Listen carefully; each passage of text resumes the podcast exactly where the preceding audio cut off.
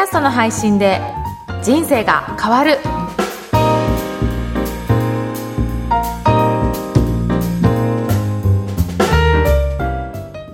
こんにちは、小ラボの岡田です。こんにちは上田です岡田さん今日もよろしくお願いいたしますよろしくお願いします。はい今日のテーマ何にしましょうか？はい。今回は自己開示するというテーマでお送りしたいなと思ってます。はい。ポッドキャストで自己開示をするということですか、そうですね。はい。あの、いろんな番組やっぱり聞いていても、はい。自分自身のことをちゃんと自己開示して、はい。お話ししている方の番組って、うんリスナーさんからもすごく評価あって、うん。ファンの方がすごく楽しんで聞いてるなっていうのがすごく感じられるので、やはい。っぱり自分のことをちゃんとお話しするって大切だなっていうふうに思いますね。すごい大事ですね、うん。普段の会話でもそうですもんね。そうですもんね。心がオープンの方といると、こう自分の話もしたくなるし、お互いこういいはい。コミュニケーションが生まれるような気がしまうんす。そうですね、はいで、決してね、ここでね、失敗したこととかを話しても、やっぱり皆さんそういうところも興味ありますし、はい。やっぱりそういったところから、ああの方もそうだったんだとか、うん自分だけじゃなかったんだっていうふうに、そういうふうに思ってもらえるのかなと思いますけどね。はい。うん確かに、そういうなんか失敗話から、うんその人がこう何を得たのかとか、どういうふうな気づきを得たのかとか、何を思ったのか、どう行動したのかっていうのは、だ確かにこう知りたい。そうですよね。気がしますはいで、そこから、この方はどういうふうにうん改善していったり、成功していったんだろうっていうお話を聞けると、はい。より参考になるのかなと思いますよね。確かにそうですね。やっぱりラジオとかでもそうですかね。あ、そうだと思います。うんあのー、もちろん、素敵な話、うんいい話っていうのも聞きたいですけれども、うんその人が失敗した話ですとか、大変だった話うんっていうのも含めてこう自己開示すると、うんやっぱりこうリスナーとの距離はすごく縮まるなというふうに思います。あの生放送だとこう失敗ないっていうのは難しいので、そうですよね。はい、そのうん失敗も含めてその人らしさだったりうんするなという感じがします。そうですよね。はいで、そこから、あの、実はそういった番組って、いろいろ反響も多くて、はい。あの、メールをいただいたりとかえ、えツイッターで返信いただいたりとかして、そこから私もそうでしたとか、はいその方に関してのご意見だったりいただくことも結構あるんですよね。うんで、それをまた取り上げて、はい深掘りしていって、お話をすると、よりリスナーの方とやり取りしてる感じになりますよね。そうですね。本当に通常のコミュニケーションのような形にそうですね。なるなと思います。うん。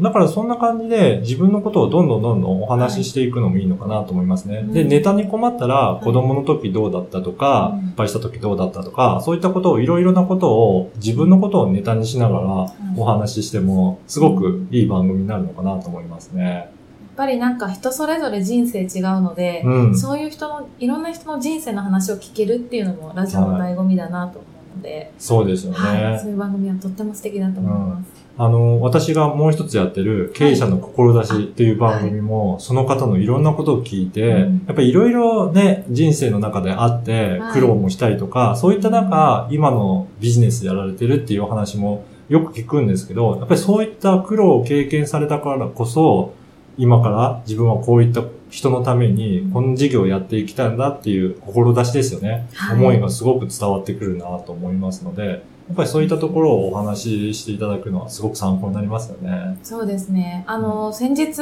はい。自己実現、その自分の個性を生かして、うん。あの、生きる、豊かに生きるっていうことについてお話を聞いたときに、はい実その自己実現には3つのステップがあるというふうに聞きまして、その1つ目のステップというのが自己認識、自分を知るってことですね。で、2つ目がその自己開示だそうです。はい。それから3つ目が自己表現ということで、まさにポッドキャストをやるっていうことは、うん自分を知って、その自分を開示して、うん自分の情報を開示して、そこからそのポッドキャストという手段を使って表現するっていうことなので、まさに自己実現のツールにもなるんじゃないかなというふうに今日は思いました。そうですよね。やっぱりそれで自分自身をよく知って、はいそれをちゃんとね、あの、表現してうん、開示して表現するっていうのって、本当に大切ですよね。はいそれを繰り返し毎週毎週やってると、はい本当にこれが訓練になって、はい。いろいろなところで発表する場だったりとか、はいあの、公表する場にも使えるかなと思いますので、そうですよね。これをやっていくと、本当にね、自己表現できるようになるんじゃないかなと思いますので、ぜひね、皆さんも取り入れて、はい。ポッドキャストで配信してみていただければなと思います。そうですね。気軽にやってみていただければと思います。はい。はい。それでは今日は自己開示についてお伝えいたしました。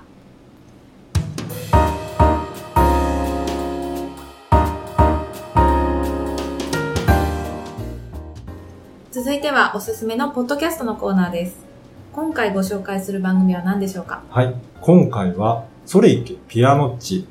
ママにぶっちゃけ聞いてみた。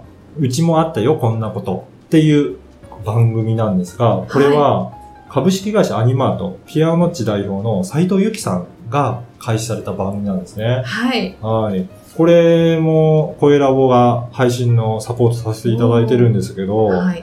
どういった番組かと言いますと、やっぱり子育てしながら働いている時って、やっぱりすごく大変で、やっぱりいろいろね、ありますよね。うん。で、そういった時って、他の方になかなか相談できないようなことも、やっぱりよくあるみたいなので、うん。そういったことを、まあ、ここ、ね、の番組を通して知ってもらって、うん。あ、うちだけじゃなかったんだなっていうことで、はい。聞いてもらって安心してもらえる、そんな番組にできたらなということで開始してみました。ああ、あれですもんね。斉藤由紀さんは、うん。お一人でシングルマザーとして会社を経営しながうんら子育てもされていて、うんそしてそのピアノというツールを使って子供たちに楽しい時間を過ごしてほしいとう。いうん活動されてる方ですよね。そうですね。これ実はまだ始まったばかりで、おーおめでとう9ございます。月、9月3日開始の番組なんですよ。先日、はい先日ですね。ぜひ皆さんもこの番組、URL を掲載しておきますので、はいそこからチェックしていただいて、ぜひ購読ボタンを押してうんチェックいただければなと思います。そうですね。本当にゆきさん、こう、元気のあるうん、快活な方っていそう感じが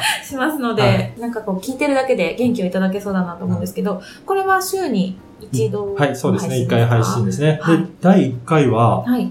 私が、はい。ゆきさんにインタビューさせていただいて、この番組を始めるにあたっての思いだったりとか、はい。で、どうして、どんな方に伝えたいとか、そういったところをお聞きしてますので、ぜひそういったところから、この番組に対する思いを聞いてもらえればなというふうに思ってます。はい。うん、なんかママがすごくこう、楽しんで聞けそうな番組ですよね。そうですね。で、これも前半の、えーテメインテーマであった自己開示するっていうところにつながるかなと思っていて、はい。このゲストの方とかも、はい。やっぱり自分のことをさらけ出してお話しいただいているので、まさにこれ自己開示して、いろんなことを、自分のことをお話しいただくので、本当にリスナーの方に届く番組になるんじゃないかなというふうに思いますね。なんかこう、インタビューをしていただいたりとかしていると、こう質問力だったり、うん。回答力だったりがはい。どんどんこう磨かれていく感じがして、同じことを答えてるはずなのに、うん。どんどんこう、スリムというか、み磨かれているというか、こう答えがこう際立ってくるような感じがしますよね。ね、それで、ね、相手のかか方の心を揺さぶるような、そういった感動も与えられる番組になっていくかなと思いますが、ぜひね、そういった感じで皆さんも発信を続けていただければなと思います。はい。